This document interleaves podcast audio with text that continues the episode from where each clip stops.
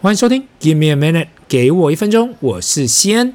快要到农历年了嘛，那最近当然是我相信大家有碰到很多尾牙春之类的，那去了不少摊，很多人都跟我讲，哎、哇，西恩，你身材有维持住哎。如果你是个 podcast 的老听众啊，因为知道我大概在二零二一八月三十那天开始决定要瘦下来，我记得是那天早上啊，我一踏上磅秤的时候，突然发现，哇！人生第一次跑到三位数，吓了一大跳，怎么会这样？我想，可能是因为过去一直自己骗自己嘛，自己知道自己已经胖很久了，但是没有去注意。但花了我五秒钟的时间，我就决定了，哎，这样不行了，一定要去恢复了。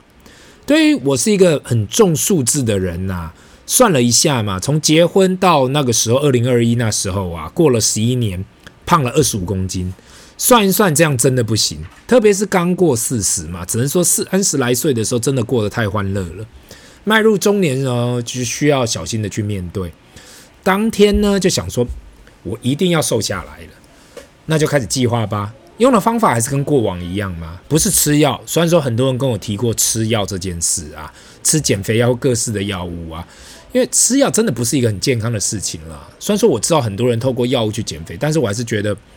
呃，如果你真的要透过药物去做减肥这件事情，一定要固定的健康检查，因为毕竟使用任何药物对肝呐都是很有伤害的，所以一定要去注意自己的肝指数。那也不是透过去看中医。那最近几年实在太多人跟我提到这件事情，不知道从何时开始哦，针灸啦、埋线啦、吃中药啊，减肥变成一个非常热门的事情。那我现在走在路上，看到新开的中医诊所啊，很多都是在推荐减肥，它可以帮助你减肥。那当然，我有看过成功透过中医呢这件这条路呢去减肥的，所以我不我也不是说不支持啦，只是我自己真的没有尝试过，所以我不会去呃真的有什么个人的想法或者是个人的经验去推荐。另外呢，最近十年更听到去抽脂的。去整形诊所抽脂的，或是去医院开刀的，去做缩胃跟切胃手术的，这些我真的都听过。那我是没有认真去问啦，倒是在 YouTube 上面看到不少人去分享这件事情。那我都跟我家小朋友开玩笑说啊，也许是你老爸太神了，所以就是用最最神的方式，那就是少吃多动。那我记得那时候花了六个月吧，瘦了三十公斤，平均一个月瘦了五公斤。特别是每天都有上磅秤记录嘛，那我现在唯一后悔的地方啊，就是我当时没有把整个过程拍成影片，不然应该可以改成，诶减肥 YouTuber 之类的。上礼拜也碰到外国友人还问我这件事情哦，因为很久没看到，他说，How'd you do it? How'd you lose thirty kilograms in six months?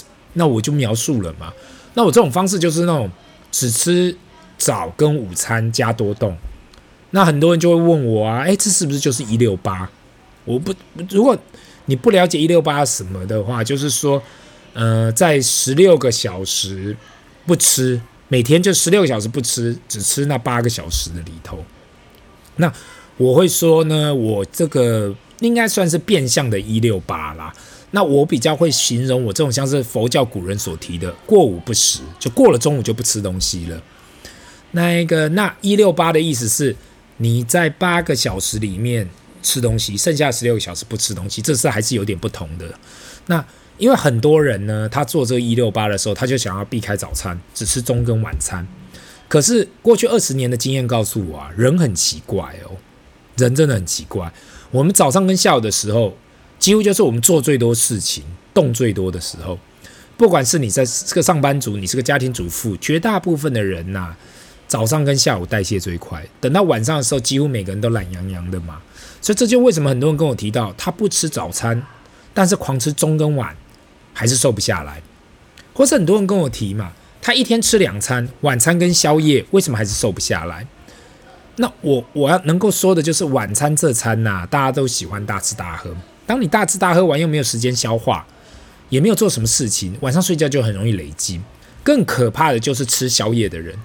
太多人跟我提到一六八没用，是因为他们都是吃晚餐跟宵夜，一天用餐时间可能就也许六个小时内，根本不到八个小时。可是宵夜吃完就去睡觉啊，那其实非常惨，等于你吃完马上胖在身上，消化不掉。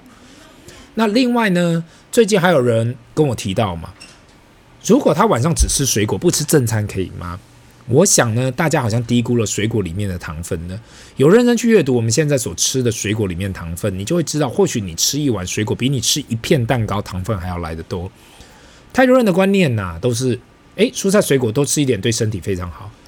但是现在这个观念可能要跟着开始改，蔬菜是绝对可以多吃，对身体好没有错。可是现在你要把水果当成是一个甜点，它不是一个健康的食品的。所以当你想要用水果来当代餐，那就跟吃甜点来当主餐差不多。那我现在推广就是每天水果其实可以吃，也可以不吃。那我在这里不会叫大家戒掉水果，因为太多人跟我讲，他就是非常喜欢吃水果嘛。嘿，我不怪大家，因为我也是一个很喜欢吃水果的人，越甜越多水越好吃。所以今天我在这里不是叫大家戒掉。而是说，请适量使用。另外一个方法也是，你可以把水果移到早上来吃，也是一个另外的思考方式。所以我就是给大家参考一下。那今天呢，一开场就开始聊了有关减重的，毕竟冬天到了，大家没事就开始吃吃喝喝。特别是呢，对我来讲，今年冬天我把现在台湾比较热门的火锅品牌都吃了一遍，吃到我们家里人都说啊，诶，今年冬天不要再吃火锅了。但是才讲完，又再去吃一遍。但吃归吃啊，火锅其实本身热量非常的高，不要以为东西烫过啊，热量低。那个汤头那个蘸酱，想要保持好自己的身材，还是需要节制啊。火锅是非常好吃，没有错啦，可是吃多了会很胖。下一次我想其实想要来做一集目前台湾火锅品牌的分享。如果你自己有吃到什么好吃的火锅品牌，想要跟我分享，麻烦留言或私讯给我，我会很乐意收到各位听众对于现在台湾火锅品牌有什么想法跟看法的。那今天的节目呢，主题我们来聊一聊有关台积电上礼拜的法说会提到那个惊人的今年会惊人的业绩成长，使得这个大象一天跳了一个涨停板。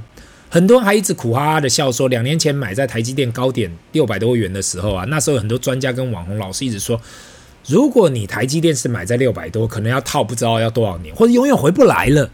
想到两年过去了，台积电也因为上礼拜的法说会提到今年业绩可以成长两成以上。尤其是因为这样的一个宣告，使得股价直接冲了十 percent 以上。很多人可能会想嘛，十 percent 能够有多少？我随便抓一个小鬼股，一天就涨停了。一个台积电涨停能够有多少？对于一间市值超过新台币十五兆的公司来讲呢，一个十 percent 那就是超过一点五兆的价值。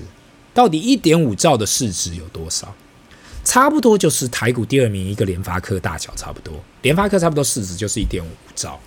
那用美股去看呢、啊，一点五兆嘛，约大概五百亿美金，这样啊，差不多就是一个三面公司的大小的市值。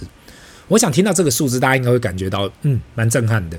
单单上礼拜一场法说会啊，讲完台积电会成长那么多，隔天就创造这样的市值。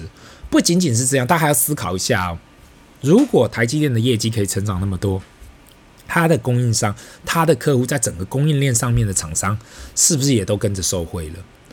那这让我想起过去曾经说过的那句话，就是 quote 的那一句话啊：小麦下跌的时候，你没买小麦；小麦上涨的时候，你手上也不会有小麦。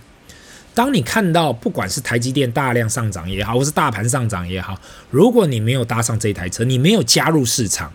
你内心慢慢难免会酸酸的嘛，因为你看到如果其他人有加入的话，过去两年我们一起走过了二零二二年的熊市，那时候大盘一整年就下滑了三十 percent，不管是台股或美股。那时候开台的时候开始聊有关投资配置啊，就在二零零二年的三月啊，很多人说我脑筋有问题。二零二零那时候好的时候不开 podcast，然后二零二二大盘开始因为升息的关系开始直直落，才开始要分享有关投资这一档事。那为什么会开始开这个 podcast？就是为了当大盘开始下跌的时候啊，其实才是让手上没有东西、没有加入市场的人开始进场嘛。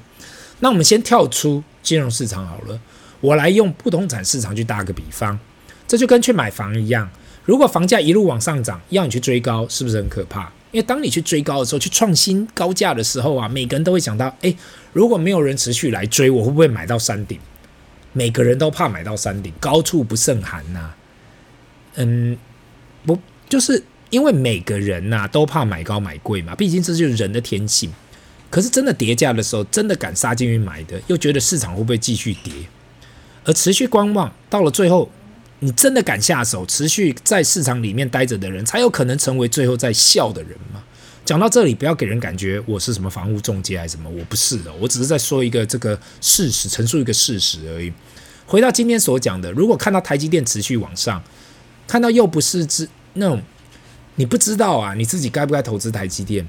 这时候，我觉得其实你投资含积量，就是我说含刮胡含台积电高的 ETF，也是一个非常好的选择。那要从台股去看的话，含积量前五大的 ETF 分别为一。富邦科技零零五二，台积电占了五十五点五四 percent。第二名嘛，富邦台五十零零六二零八，台积电占了四十七点七四 percent。三元大台湾五十零零五零，台积电占了四十六点三 percent。四元大电子零零五三，台积电占了四十二 percent。五元大 MSCI 台湾零零六二零三，台积电占了四十一点五四。那其实呢，还是有很多的 ETF 里面涵盖到台积电这间公司。很多新的 ETF 因为诟病过去零零五零及零零六二零八，实在有太多的台积电，使得现在有新规则，这些 ETF 都不能够持有任何一间公司超过三十 percent 以上。有关这样的一个规则 ETF，我就叫看每个人呐、对于台积电跟大盘有怎样的关联性来去思考一下。那至于零零五零跟零零六二零八这种老牌子的市值型的大盘 ETF 啊，过去我已经提到太多次，相信老听众都已经听到不想要再听了。那我会持续推广这样的 ETF，是因为如果你想要做到基本上啦，参与到台湾的市场，那我觉得每个人至少都应该投资配置一点也好。对于台湾五十这样的选股规则，它做到了基本的汰弱留强。过去很多人担心，哇，在这里面呢，在台湾五十里面有太多太多的台积电，将近五十 percent 嘛，将近一半。那我觉得其实真的不用担心了。如果台积电这间公司开始往下走，那其他比较强的公司就会开始增加它的占比，因为整个台湾五十就是用市值去求出嘛，所有的占比。那现在就是因为台积电市值特别的高，所以才会有将近五十 percent 的占比，这就是一种基本盘嘛。就我说我所说的是这种零零五零六二零八，我不会叫你把全部都放在这里面，但是你至少至少最少要有一个基本的量嘛，在这里，所以你会至少你是在市场跟着市场的波动在走。那这就跟很多人哦问我嘛，诶，美股应该要投资什么？太多人来问，就想说我会不会报什么名牌？坦白说，我也是分享差不多东西。那就是会先问你手上有 VOO 吗？或是标普五百的大盘吗？如果没有的话，先来一点嘛。单单这个 V O 就是标普五百的 ETF，里面涵盖了 Apple、Microsoft、Meta、Google、Amazon、Nvidia、Netflix 这些强邦。如果你连这些最基本都没有，你要怎么样参与市场的涨跌幅？那我到了这个年纪，开始领悟了一个大方向：如果你的竞争对手的生意呀、不好，唯独你好，那不错，代表你做对了什么？那在这个投资上面呢，就叫做 Alpha，你可以超越市场。如果竞争对手生意都不好，你也不好，那就是代表你是跟着市场走，至少你没有偏离市场。在投资术语里的头，至少你还有 Beta，你是跟着市场的。你知道我最怕的事情是什么吗？现在就是说，如果你要做企业，就是大家都说生意很好啦，唯独自己的生意不好，就是你你的竞争对手都很好嘛，你自己不好，那这个就叫做自己的问题，怪不得别人。我能分享的就是，你至少要跟得上市场吧。如果你连市场都跟不上，那就先加入市，就是加入市场嘛。用大数据去看，你的长线报酬率会比九十 percent 的人还要来得好。到现在呢，我跟人家出来的时候啊。其实很多人要问我是投资什么或什么，我几乎都不太说了。我现在学到言多必失啊，很多时候，也许人他来问的时候，他根本不想要听你的意见啊，他觉得他问你只是想要你去认同他的想法跟背书他想要做的决定。那我觉得这个 podcast 呢，其实我可以随便讲，讲我自己想讲的没有关系。但每个人其实也把它当成饭后娱乐也好，或者我刚才讲了，我在这里都讲完讲好。我不知道我自己是因为某方面的社恐还是还是太多人断章取义太严重了。与其让人带断章取义，不如我自己少说几句比较实在。那也希望从一开始就持续追踪我们的听众啊，可以持续下去。那对新听众来讲，我最后还是要讲一句话，那就是路还很长，我们山顶见。这里是 Give me a minute，给我一分钟，我们下次见，拜。